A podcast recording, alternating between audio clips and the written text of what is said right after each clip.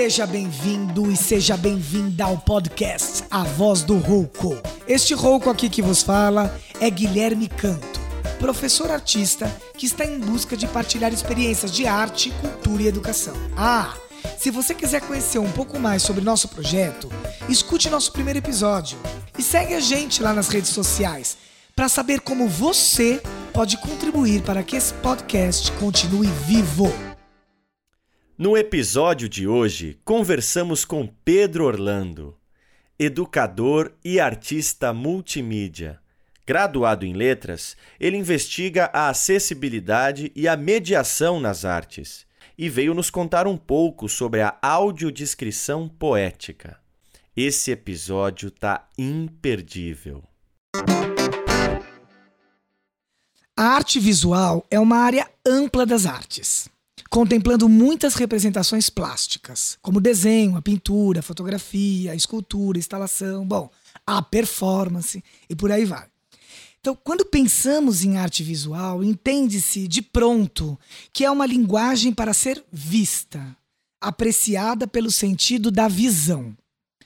Mas toda arte deve ser sentida e explorada por todos os sentidos, e principalmente por toda e qualquer pessoa.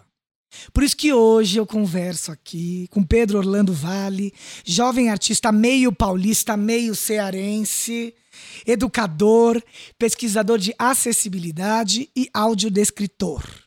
Seja bem-vindo, meu querido. Olá, querido. Obrigado pelo convite. É um prazer. Imagina, prazer é o nosso, principalmente por ser recebido aqui na sua casa, que é uma casa galeria, invejem por aí. E essa troca aqui na Voz do Rouco que vai ser muito legal. Muito Eu obrigado. admiro muito o trabalho e acompanho.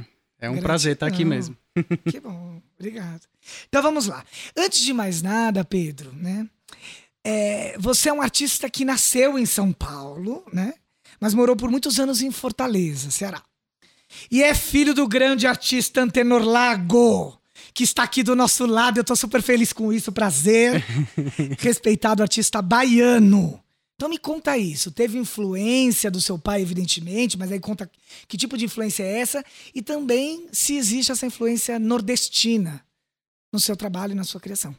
Então, acho que eu só nasci aqui, né? A minha mãe e meu pai falavam, ah, você é paulista, não sei o quê. Eu não sinto muito isso, porque eu, eu meu berço realmente foi no Ceará e viajando mais para Bahia, que a minha família, as duas famílias são de cada um dos estados, né? E aí eu me mudei para para voltei para Fortaleza quando eu tinha de dois para três e com certeza, o meu pai que sempre foi o mentor das artes, né, acompanhava a exposição, ele dando aula, ele me deu muitas aulas também. Então, eu me formei depois em artes visuais, mas eu digo que a escola mesmo foi ele. foi a faculdade de artes. E... Melhor faculdade é essa, hein? Com certeza, com certeza.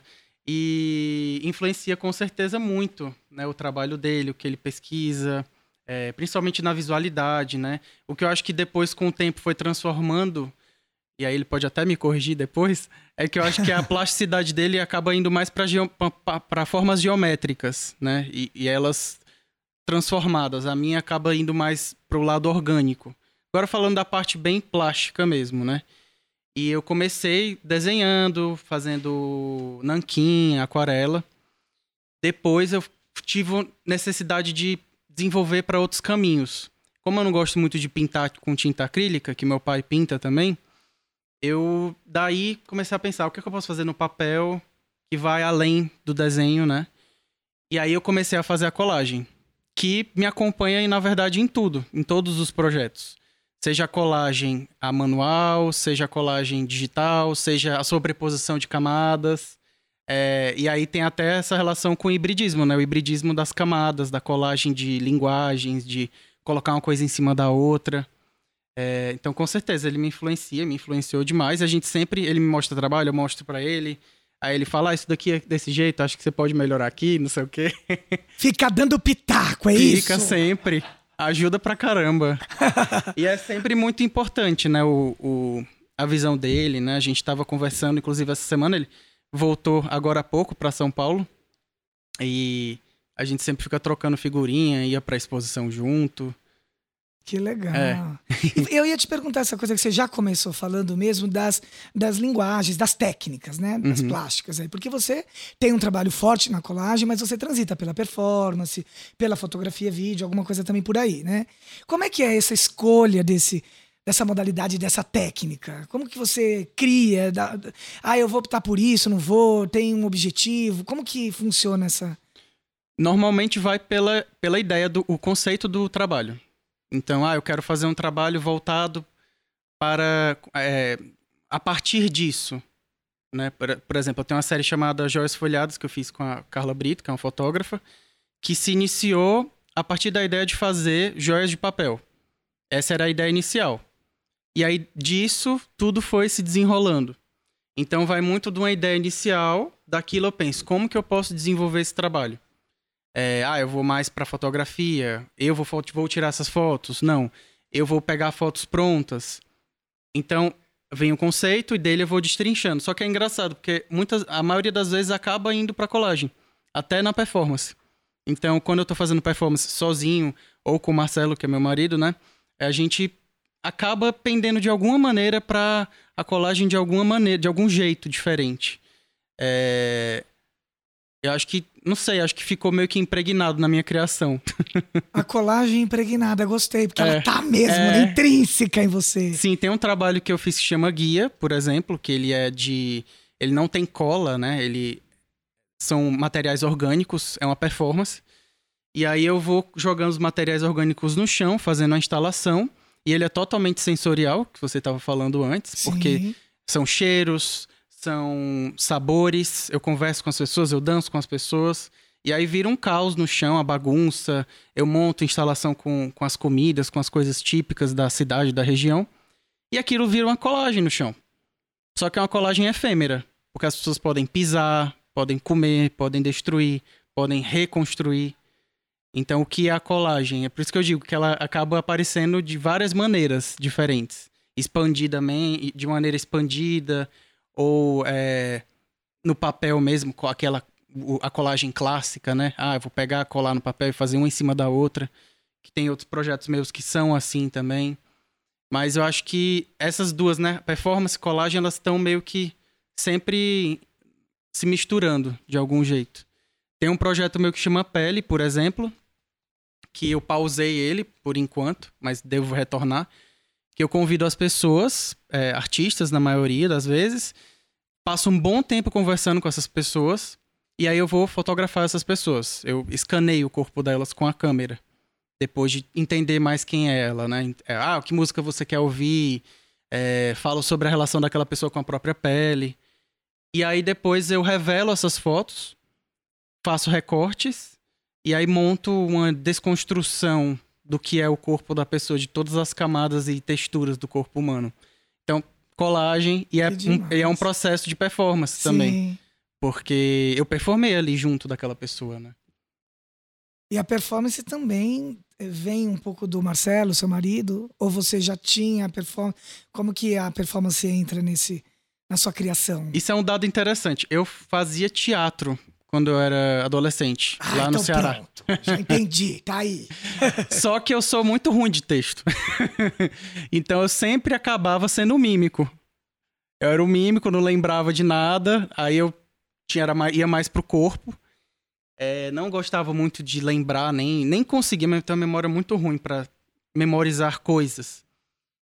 E aí eu. É, naquela época eu já mexia o corpo de alguma maneira. Não entendia muito bem o que.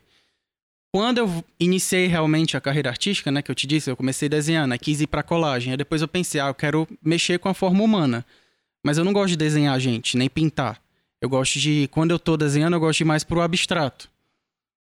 E aí eu pensei, como que eu coloco o corpo humano na minha abstração sem precisar pintar? Ah, foto. Só que aí eu fui entendendo que as fotos que eu queria fazer tinham a ver com performance, que é um segmento que a gente chama de foto performance. Então, quando eu conheci o Marcelo, ele estava indo trabalhar na exposição da Marina Abramovic aqui em São Paulo. Ai, que exposição maravilhosa. Foi maravilhoso. Foi no mesmo ano que a gente se conheceu. E aí a gente já se grudou e eu ia todo dia para a exposição. Ele trabalhava lá, eu ia encontrar ele, então eu acompanhei diariamente, assim. É... E eu E acho teve que os só... privilégios de passar na frente, porque era super difícil de participar em tudo. eu vi Aquela Marina Abramovic, viu? Eu vi várias performances, eh, tirei foto com ela, Tietê, que ela é uma grande referência pra gente. Nossa. Pra mim, pro Marcelo ainda mais, ela e o Lai, né, são um Sim. casal que performam juntos, então é uma referência com certeza absoluta. E eu já tava ingressando na performance, tava tateando, o Marcelo já trabalhava pra caramba com performance coletivamente, já tava desenvolvendo a própria pesquisa. E aí a gente se juntou, passou um tempinho e foi pensando, ah, o que, é que a gente pode fazer juntos? E aí a nossa primeira performance foi a performance Aceita, que deu uma, uma circulada bem legal aqui em São Paulo, no Ceará. E aí ela junta exatamente o que eu diria que é o que a gente tinha de bagagem mais forte, a colagem e a parte da, da, da cênica, né, do, do, do corpo presente, que é o do Marcelo, do convite, da arte participativa diretamente, que é, tem muito a ver com a pesquisa dele. E aí a gente- é isso, a gente, a gente mescla o que é o mais forte de um com o mais forte do outro. Vocês têm muito. Isso é, um- é quase que um coletivo, vocês, né? Isso. É, a gente chamava anteriormente de coletivo Coletivo Transeuntes, Transeuntes. só que eu acho que a gente acabava usando só, só para dizer que tinha um nome. E aí a Tá. gente começou a assinar Marcelo e Pedro mesmo. Marcelo Prudente, Pedro Orlando. É, e aí a gente tem a nossa produtora, que é o Atelier Transe, que foi se desenvolvendo para isso, que só assina a produção mesmo. Porque eu acho que acabou que as pessoas não, não remetiam muito o nome do, do, do coletivo, né? E até porque o coletivo. é, eu fico me, me perguntando em relação a esse termo, né? Coletivo. Eu fico pensando que são mais pessoas. É, dá essa sensação, pelo É. menos. É, e aí você falar dupla também, eu acho meio esquisito. então a gente é, somos nós. E aí é o nosso nome mesmo. Mas ah, no começo a gente chamava de coletivo. De uma maneira ou de outra acabava sendo coletivo, porque tinham convidados, né? Sejam é, músicos, fotógrafos, é, outras pessoas que participaram, participam dos nossos movimentos. É, e a gente produz eventos, né? Além do nosso trabalho junto, a gente faz eventos independentes, dá oficina junto. Então tem toda essa movimentação que o, o forte é a performance. Então tem os nossos amigos queridos que estão sempre junto com a gente aí, fazendo alguma bagunça. Que legal. E casamento bom, hein? Muito bom. Escute, tem, eu ia te perguntar, acho que você comentou um pouco, mas eu fico curioso. é, Como que é o seu processo criativo? De onde nasce a sua ideia? É o quando você falou do joia, né? Ah, nasceu de alguém que trouxe, aí foi te- você foi in- interferindo nesse trabalho. Mas quando vem de você, vem de uma inquietação, tem um lugar, como é que é que sai essa ideia? São diferentes maneiras. Conta É, algumas. É, por exemplo, as joias, inicialmente eu pensava, ela ia ser outra coisa, o, o projeto. É, eu pensava em fazer uma coisa bem cômica. E aí é bom fazer um parênteses. O meu, o meu processo criativo, todo o meu trabalho, eu sempre olho ele de duas maneiras. Ou de um jeito bem conceitual e mais, né, acadêmico. Formal. É, o mesmo trabalho tem esse lado e tem um lado bem bagaceira, que é o lado cearense. Então, Oxalá! Já que agrediu o pai. Ou não, é coisa boa. né, É bom, também. é ótimo. bom esse trecheiro. É, então, mesmo que ele tenha um lado conceitual e fale de coisas muito fortes, tem um lado que você pode olhar, porque a performance, né, tem inclusive as pesquisas que chamam a performance de fuleiragem. Eu olho dessa maneira. Ah, que ótimo. É, tem o lado da- do trabalho que é mais sério, conceitual, e tem um lado mais bagaceiro, que você pode olhar desse jeito também. E as joias inicialmente eram pra ser um trabalho bagaceira. Eu ia fazer um- uma espécie de comercial de joias falsas e a pessoa ia ficar mostrando no comercial como é que eram as joias e tal. Aí eu conheci a Carla e a gente foi desenvolvendo e foi pra outro caminho. Naquele, naquele projeto foi desse jeito. No Pele, que foi assim que eu cheguei em São Paulo, o objetivo era eu conhecer pessoas. Então, como que eu conheço os artistas daqui dentro de um projeto meu? Então, é, é- surgiu inicialmente daí, e aí eu acho que eu tava tentando entender muito a minha própria pele no sentido de quem eu sou, né? E, e o meu íntimo, é, processo terapêutico, poderia até dizer. Tem um livro de artista meu que chama A Obra, que aí já, ele já mexe com um monte de crenças espirituais que eu tenho. É, eu sou geminiano, então assim, sou gêmeos com gêmeos. Ai, meu Deus. Então, Coitado do Marcelo. ele também é gêmeos. Ah, meu Deus! então é um balaio de informação, a gente não para. É, E aí, esse projeto do, do livro, por exemplo, ele é uma mistura de. de a gente foi, eu já fui de algumas religiões, hoje em dia eu acredito em várias mescladamente, digamos assim, né? Hibridamente.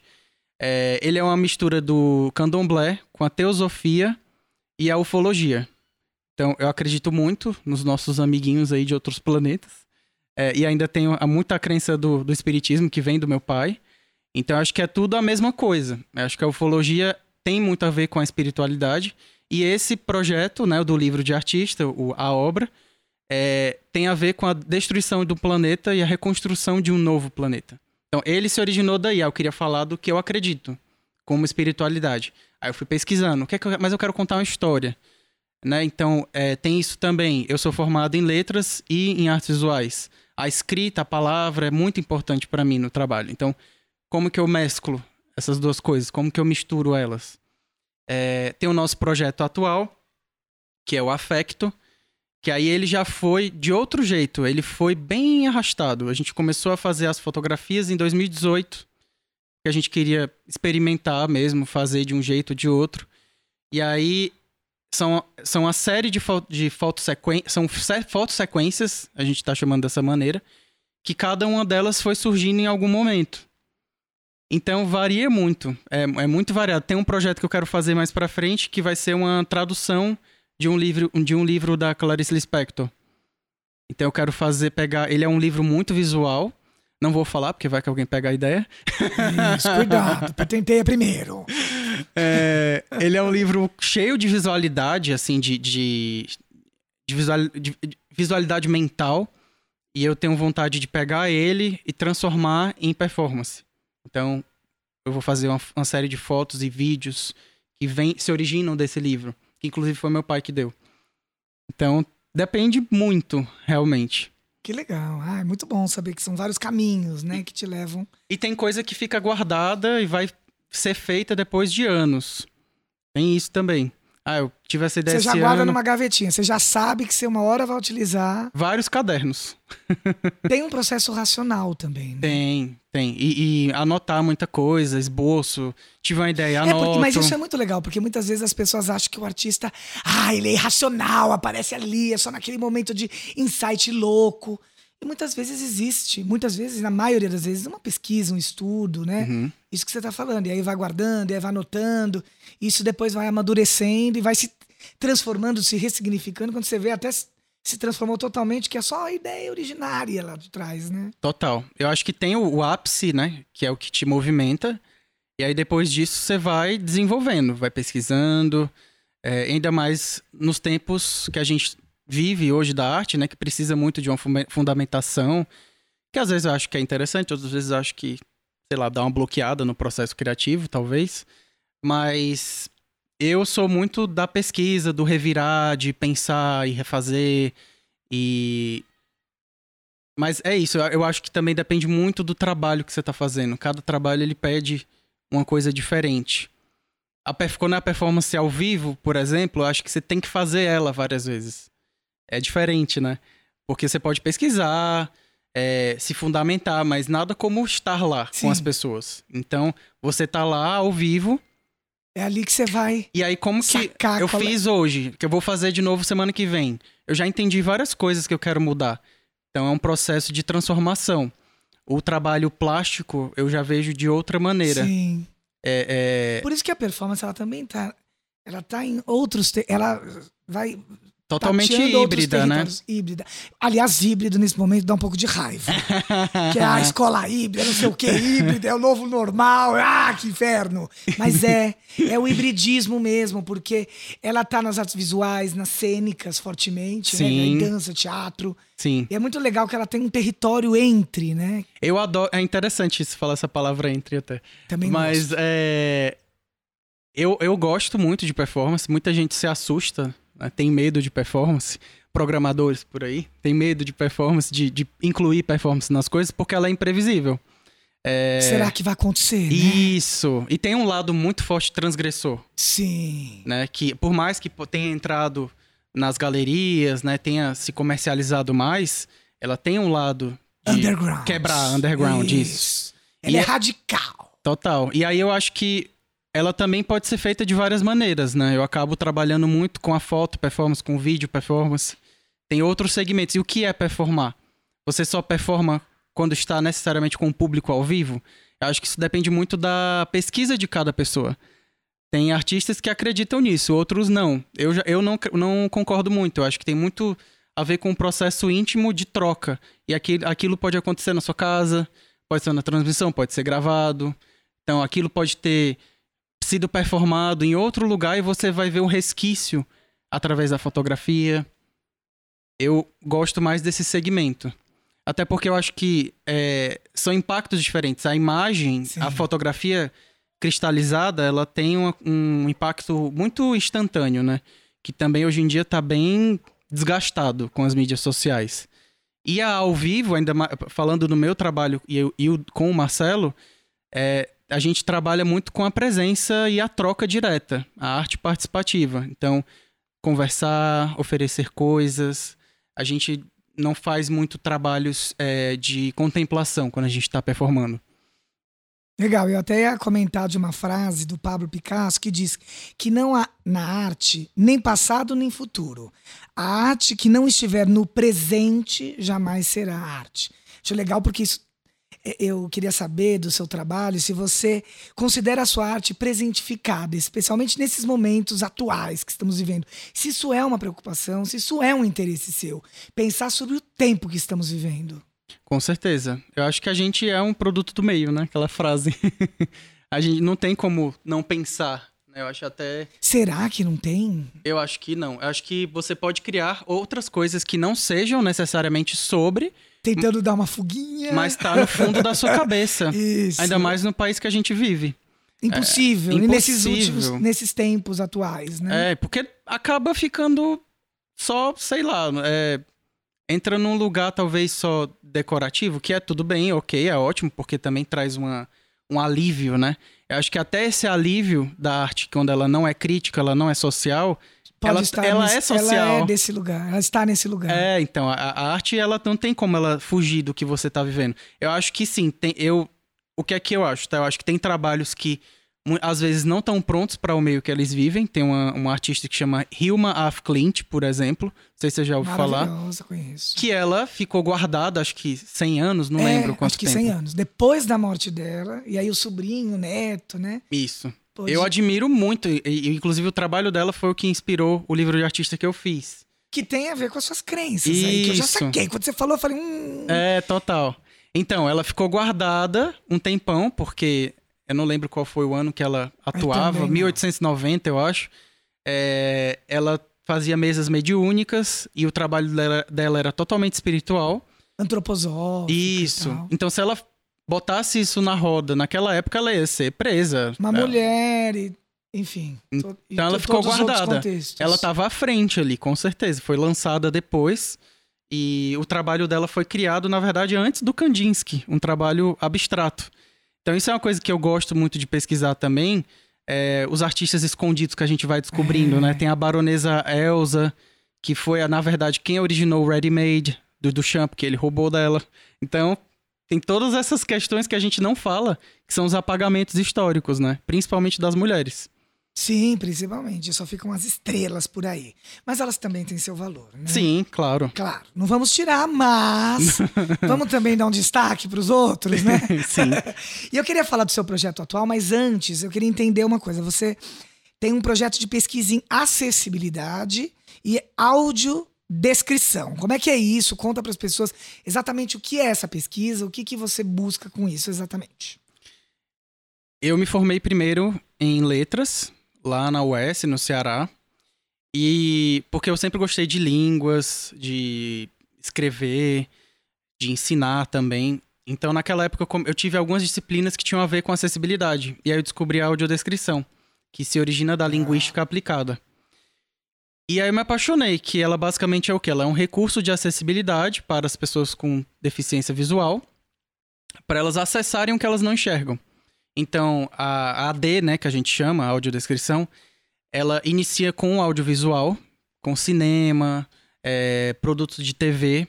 Então, ela se insere nos, nas pausas de voz e ela informa a pessoa cega do que ela não consegue enxergar. Ela se originou mais forte lá. E eu comecei a minha pesquisa na época da faculdade, com o LEAD, que é um grupo de pesquisa de lá. E, e aí e, eu queria, na verdade, ir para o caminho das, das artes visuais, né? E naquela época eu fiz o quê? A pesquisa baseada, eu fiz roteiros no trabalho, é, eu fiz roteiros voltados para o trabalho do meu pai. Então, naquela época eu ainda não estava muito é, focado como carreira artística, eu só criava meio que para mim mesmo. E aí eu peguei trabalhos do meu pai e fiz as audiodescrições desse trabalho do meu pai. Que foi sobre orientação da professora Vera Araújo, que é um nome muito importante na audiodescrição aqui no Brasil. E aí ficou adormecido, de lá depois eu fiz o um intercâmbio, decidi vir para São Paulo, fiz artes, comecei a vivenciar mais forte, ser artista, né, que eu acho que eu precisava dessa bagagem. E aí de dois anos para cá, dois anos e meio para cá, eu voltei para o lado da acessibilidade eu trabalhei um tempo no SESC, em duas exposições. E aí voltou tudo. Tem a minha coordenadora na época, que é uma grande amiga, Karen Montija, ela ela se preocupa muito com a acessibilidade de uma maneira de apreciação estética, não só aquela acessibilidade técnica, né, digamos assim, de piso tátil, é uma acessibilidade que se preocupa mais com a fruição artística. E aí voltou tudo, assim, ficou muito aquecido na minha cabeça. E aí eu voltei a pesquisar audiodescrição, como fazer isso, de, na, é, hoje em dia, naquela época e agora. E a minha pesquisa atual, que eu estou no mestrado, na UES, entrei recentemente, é pesquisar a audiodescrição poética, a audiodescrição artística. Ainda estamos definindo o termo, necessariamente. Mas é como que um recurso de acessibilidade, que você pega de um meio que é totalmente visual, como que você passa para uma pessoa que não vê nada? Porque o audiovisual, a tradução dentro da, do audiovisual, você tem ainda elementos, né? Você tem o som, você Sim. tem a sonoplastia, você tem a voz. É, um jogo de futebol, a mesma coisa. Você tem o cara que já narra, né? Então, e as artes visuais? A não ser quando é uma performance, uma arte sonora, é, quando é uma, um trabalho plástico, pintura, fotografia, uma instalação, como que você passa isso para uma pessoa que não enxerga nada? Você tem que ir do zero, digamos assim, né? E essa é a minha pesquisa agora. A gente segue um roteiro, que é um roteiro de leitura de obras de arte, que você pega pesquisadores que são da AD e pesquisadores que não são. E aí você, eu, né, no caso, pego isso, pego como base e uso a minha poética. Então, é, e é um, é um pouco delicado, assim, porque tem gente ainda, né, nas pesquisas que diz, ah, você não pode ser totalmente interpretativo, totalmente poético e, e escolher um, um, caminhar no trabalho, né, na, na tradução. Eu não sei se eu tô sendo muito direto no assunto, não sei se dá, tá dando para acompanhar, mas não, assim... sim, tá sim. Porque existe a crença, e até do público que não é da área, de que a tradução tem que ser fiel. Isso não existe. Então até vou até para uma coisa mais do dia a dia. Ah, a legenda tá diferente do filme. Sim. Não vai ser igual, não, não faz sentido. Ou então, há uma adaptação, vou adaptar um livro para o filme. Qual é a graça de ser igual? É outro meio totalmente diferente, não faz sentido. Você quer ver igual, lê o livro.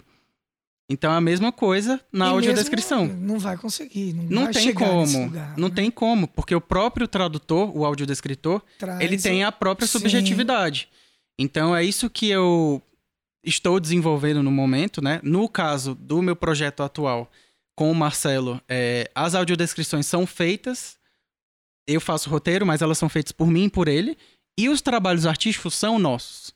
Então a gente já tem total licença poética de fazer meio que o que a gente quiser, sem esquecer de que é um recurso, obviamente, de acessibilidade para pessoas cegas. É, no caso do projeto atual, ele é um recurso, mas também ele faz parte da poética do trabalho artístico. Ele não é só um recurso. E aí, eh, antes só da gente, eu quero falar desse projeto, porque vocês vão entrar em cartaz, né? Em estrear. Entrar em cartaz é muito teatral, né? Mas, enfim, é, a gente vive um período, né? Que, como que você analisa a questão, não só o período de hoje, nesses últimos tempos, a questão no sentido da acessibilidade para as artes. Isso tem acontecido? Não tem, na sua opinião? Que instrumentos que a gente tem que pensar para que isso aconteça? Que tipo de investi investimento nós precisamos fazer para que de fato as pessoas tenham esse acesso que você está dizendo que é fundamental. Então, dentro dessa pesquisa, o que é que eu acredito, né? É, a audiodescrição ela é uma das pontes para te ajudar a ter a fruição do trabalho. Ela não é a única, mas ela é uma das. Tá. E eu acho que ela ajuda não só quem é cego, ela pode ajudar também quem é vidente. Por quê? É, muitos, muitas exposições são totalmente é, sem nenhum tipo de acessibilidade que para você chegar à fruição. Então, eu falo até por mim, eu adoro ir para exposição, mas muitas vezes você chega e não tem um, um, uma, um acolhimento, digamos, né? Seja de educativo, e, e aí vem a, o que é que eu observo, né, aqui em São Paulo, que digamos que é a capital da América do Sul relacionada à artes, é uma Sim. cidade gigantesca. Poucos espaços culturais têm educativo, é. poucos têm acessibilidade, a acessibilidade física, de um piso tátil que seja, poucos têm. É, os que tem, é legal que tenha, é, as pessoas aplaudem quando tem, mas eu acho que tem que ter qualidade. Não dá para você só fazer acessibilidade por fazer. E... Só pra dizer que tem, tem uma obra ali jogada, né? Não tem uma intermediação, uma mediação de ninguém. Eu aplaudo muito os pesquisadores. Eu acho que a gente tem muitas pesquisas em muitos estados que focam em acessibilidade, seja tanto, seja no âmbito das artes, das artes ou na linguística. Tem muita gente fazendo coisa legal. Mas eu acho que a gente tem que colocar mais na prática. E eu acho que a gente tem que formar pessoas, formar consultores, no caso né, da audiodescrição, formar consultores cegos para nos ajudar a estar dentro desse processo. E os artistas têm que se aproximar dentro disso também. É. Porque se eu vou fazer uma audiodescrição de um trabalho artístico e eu não sei nada sobre aquele trabalho, eu não sei nada de onde se originou. Até, por exemplo, a gente está fazendo uma entrevista agora, você está me perguntando coisas do meu trabalho. Isso é muito importante para quem vai fazer a audiodescrição. Como é que eu vou fazer uma tradução de um trabalho baseado apenas no visual? Sim. Se eu vou chegar em algo que não é visual. É tudo. Só vai ser a minha interpretação e aí vai, vai ficar ainda mais raso. Isso. Então é difícil, assim. E eu acho que tem que ter muito. É, trabalho sensorial em vários sentidos. O educativo é muito importante, né? Que eu acho que se a gente tivesse mais educativos, isso ia ajudar tanto na relação do público com a arte, mas também pregar uma galera aí, né, gente? Vamos ser sinceros. Sim, o quanto sim. de arte educador que tem aí incrível que não está nos espaços culturais. É... Eu acho que a gente tem que se colocar realmente. E tem lugar, alguns espaços daqui de São Paulo que tem essa acessibilidade, é, que está aberto até se transformar, mas que às vezes, muitas vezes ainda está engatinhando, precisa dar um up aí. É, eu não acho que eu sou o rei da, da cocada, né? Digamos assim. Mas eu acho que a gente tem que ter um olhar para aquilo e pensar o que é que pode melhorar. Se é para melhorar, para onde que eu vou? Ah, eu tenho que estudar aquilo, tenho que conhecer pessoas, ouvir. Eu acho que, no geral, a gente tem que ter escuta, no sentido amplo da palavra, né? É, como que eu faço para influenciar as pessoas a acessarem arte? Eu gosto tanto de arte, eu adoro acessar arte, adoro acompanhar, acompanhar o processo artístico das pessoas, mas eu acho que falta ponte. Né? A gente chega em museus e você fica perdido. Sim. Você não sabe para onde vai. Aí você só vê o trabalho lá, aí muitas vezes não tem nenhum texto na parede, é. se tem, você tem que acessar um QR Code. E mesmo quando tem alguns é, arte educadores ali, alguns também não se movimentam para também convidar, né? E também vem um pouco, eu tenho um pouco também esse olhar de crítica. Como arte educador, você se sente mesmo sozinho, legal, ok também, e de repente pode ser um caminho, e até é, muitas vezes, mas tem que ter outros, né? Outras pontes e outros acessos. Acho que isso é emergente que você está dizendo. A gente tem que ter pessoas que se movimentam, são Sim. as cabeças. Por exemplo, a Karen, que eu mencionei antes, ela ela nos influencia a ir além. Então a gente fazia mediação com performance. Naquela Legal, época eu criei mediações ótimo. a partir da performance. Então como que eu acesso o trabalho do Sebastião Salgado com a performance? Você pensa não tem nada a ver, né? Talvez, porque é um trabalho clássico de fotografia imponente, preta e branca, gigantesca, mas a gente conseguiu. E foi muito rico. Ou faz uma banda de uma música, faz um carimbó, não era, a, no caso, eu trabalhei na exposição de Serra Pelada. Foi no Pará. O que é que tem a ver o Pará naquela região? Carimbó, é, ritmos da, da região. Então é isso que, é isso que é ir além. Sim. Não dá para você ficar Sim. só na superfície e querer dizer que esse quadro foi feito em 1900, não sei o que, blá blá blá, e o, o Como artista. informante só, né? É, tem gente que gosta. Eu, particularmente, acho que esse tipo de informação você consegue encontrar no Google. E agora tem os QR codes, tum, pá, você não precisa, até já vem o áudio, Sim, né? É mais do que isso, né? E o próprio nome diz, é o arte educador que está ali, isso. né? Que vai mediar, que vai convidar e que é um artista, né? Sim, na- Também. naquela época, e eu sei que tem alguns espaços que fazem essa movimentação. Sim, é verdade, É, tem mesmo. tem alguns, algumas pessoas que se preocupam com isso. É, no meu caso, no Sesc, com a Karen, com a Laís, que também é maravilhosa, e o Thiago, é, a gente tinha essa liberdade de fazer trabalhos artísticos como mediação. Sim, E era incrível ver o, como as pessoas se engajavam com aquilo. muito bom. E vamos falar do seu projeto atual, porque agora precisamos saber, né? Em meio à pandemia, estrear agora em abril uma exposição virtual, né? No Centro Cultural Oswald de Andrade. Foto performances. Você me disse ativadas pela autodescrição poética. Pela áudio. Áudio, é, eu até falei alto, como assim? Eu tô viajando. Áudio. Então, adorei o poética. Você falou uma hora do poético, artístico, vai pelo poético. É, eu tô poético é pensando. artístico também, É. né? É, amei. Então eu queria que você contasse mais e propagasse para as pessoas, porque enfim, a gente não tem não tem o hábito muito no podcast de falar coisas muito pontuais, no sentido, ah, é esse mês, ah, é... porque enfim, muitas pessoas vão escutar outros momentos. Mas para quem está escutando neste próximo de quando lançou o episódio, é uma oportunidade também de conhecer e provavelmente esse trabalho vai rodar. Então, conta um pouquinho mais pra gente, por favor. É, o trabalho ele, a gente vai lançar, mas ele vai. A gente vai depois ficar rodando ele um bom tempo, com certeza. É, o meu trabalho com o Marcelo Prudente, né, que é o meu marido, a gente começou a desenvolver em 2018, como eu tinha dito anteriormente. São foto performances. É, a gente iniciou o trabalho delas fotografando em casa. Então a gente monta o cenário e fotografa e tal. E depois ele foi sendo complementado em outros lugares. A gente foi para Itanhaém, fez uma residência artística lá. Depois fotografou no Estúdio Nu, que é um espaço alternativo daqui de São Paulo. E aí, é, o que é que originou, digamos, ele pelo conjunto que ele tá agora? A gente ia fazer a exposição de outro jeito, ia ser de, de performances participativas. E aí começou a pandemia.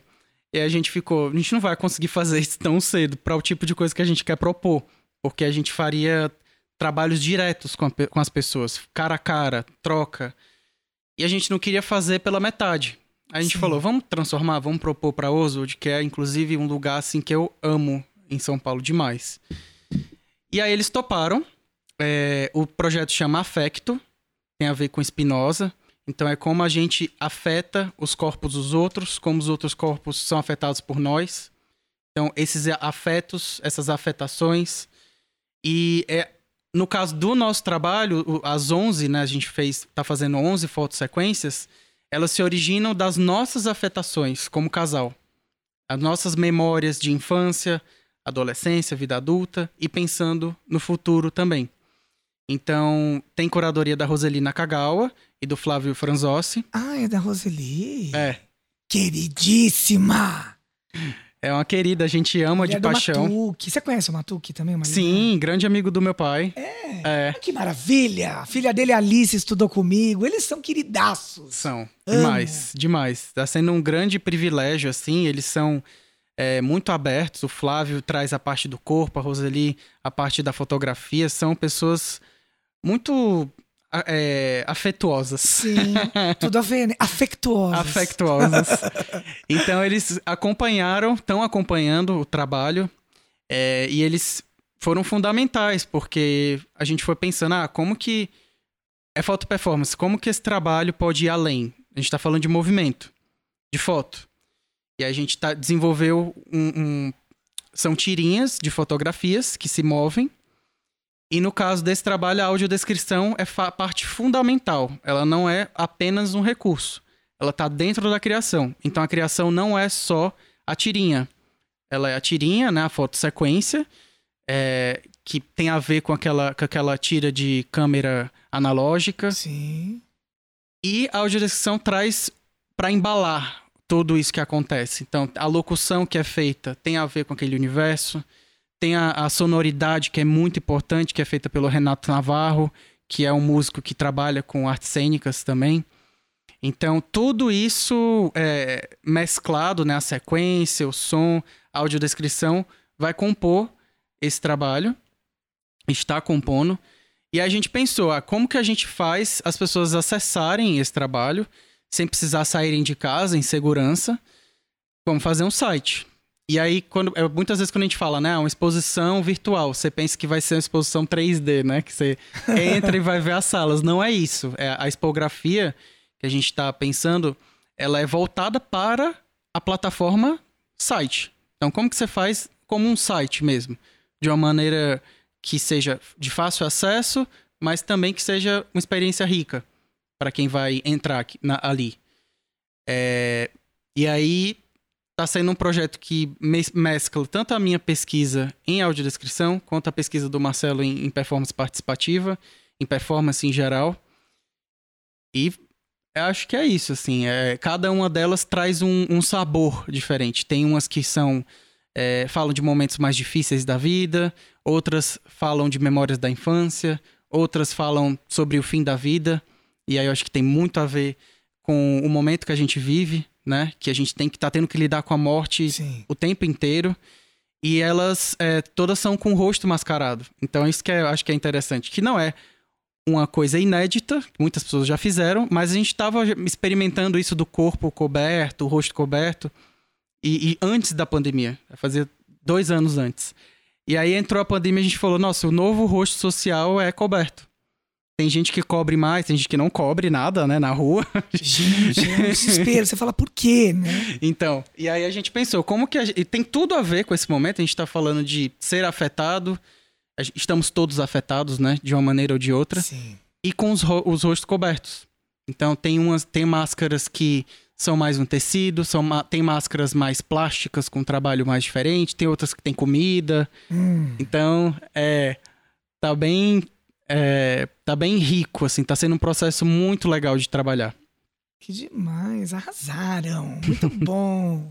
Adorei. Obrigado, muito bom. Então vamos prestigiar esse projeto, vamos acompanhar com certeza. Super bem assessorados, curadoria maravilhosa, hein? Adorei vocês com esse trabalho maravilhoso que depois nós vamos falar com o Marcelo também. Ele não nos escapa. E quem sabe aqui o padre aceita também. El padre. então eu queria finalizar. Ah, antes de finalizar, eu queria dizer uma coisa para você. Que no meio da conversa fiquei com vontade, falei, eu vou comentar. Eu fiz uma disciplina com o Marcelo de performance lá na USP. E você falou que as pessoas muitas vezes têm medo de performance, né? e é engraçado que algumas aulas eu tive, eu ficava meio com medo. Eu falei, meu, que que como é que vai ser? Até onde a gente tem que se expor? Porque a gente estava estudando aquilo, enfim, estava se colocando. E isso é muito gostoso também, né? É, esse lugar que a performance nos coloca é, é, um lugar de. é um gatilho, não sei, que dispara, que desperta na gente muitas sensações interessantes. E agora, pensando nessa foto performance, nesse trabalho, fico imaginando como é que vai ser essa sensação, né? Porque você bem disse, não é uma coisa. É, sei lá, extremamente original, mas é um trabalho original, é um trabalho que eu, pelo menos, não conheço, ou não conheço nesse. enfim, desse jeito que vocês estão apresentando. Então, estou muito curioso. Acho que vai ser muito bom da gente poder apreciar e sentir qual é que vai ser. Eu acho que a performance ela tem que vir do lugar verdadeiro. Sim. Então, assim, se você tenta fazer uma coisa que não, você não é, ah, sei lá, vou tentar aproveitar essa pauta aqui que tá na moda é. para eu pegar um, um bonde e fazer sucesso. Eu acho que quem, quem é público vê na hora, percebe, sente. Então tem que ser você, 100%. E, e aí você não vai ter medo, porque você vai expor o que você quiser. Você não vai expor o que é pedido de você. É, não é uma atuação, né? Ela pode Isso. ter, é, já que ela é híbrida, a nossa é, palavrinha, Isso, a palavrinha, ela pode ir mais para para as artes visuais, para o plástico, ela pode ir mais para a música, que no nosso caso também é muito importante. Eu sou muito ligado à música, mas é uma coisa que eu devo ao meu pai, minha mãe também sempre ouviu muita música. É... E eu me perdi um pouco. Não, você está falando das linguagens, e aí e tem que ser verdadeiro. E dentro desse lugar pode ter a representação. Sim, pode ter as artes cênicas, né? Só que de um, vindo de um lugar verdadeiro, seu, você pode extrapolar aquilo. Por exemplo, tem, é, tem artistas que pegam a, a arte drag como performance. É. Tem gente que acredita. Por exemplo, tem o Lee Bowery, que é um grande artista, é, que eu acho que ele era australiano, se eu não me engano, que ele usava. Ele era uma drag, um club kid gigantesca, muito alto, mas que performava. Ele ia, sei lá, tomar chá da tarde montado todo excêntrico. Então tem que vir de um lugar seu. É, e aí você pode, a partir daquilo, extrapolar o que é o seu. Muitas vezes o que é seu não é só o que você mostra por fora, né? Você pode ir além. E nós somos múltiplos, né? Nós temos várias camadas. E aí vem pro pele, que eu lembrei agora. Adorei quando você disse me perdi. Porque eu acho que a gente precisa se perder para ter esses contatos tão verdadeiros, né? Com certeza. Querido, eu finalizo então aqui com as palavras de Paul Klee, que diz assim: que a arte não reproduz o que vemos, ela nos faz ver. Então, não importa de que maneira, ao nos conectarmos com a arte, ela nos possibilita encontrarmos conosco, olha só, e nos faz ver tantos outros caminhos. Então, você, com seu trabalho, junto ao seu marido, desenvolve um trabalho que é pensado para todos, com muita poesia e liberdade. Então, muito obrigado mais uma vez pela troca, muito sucesso nos projetos e axé. Axé. Muito obrigado. Vamos lá. Obrigado.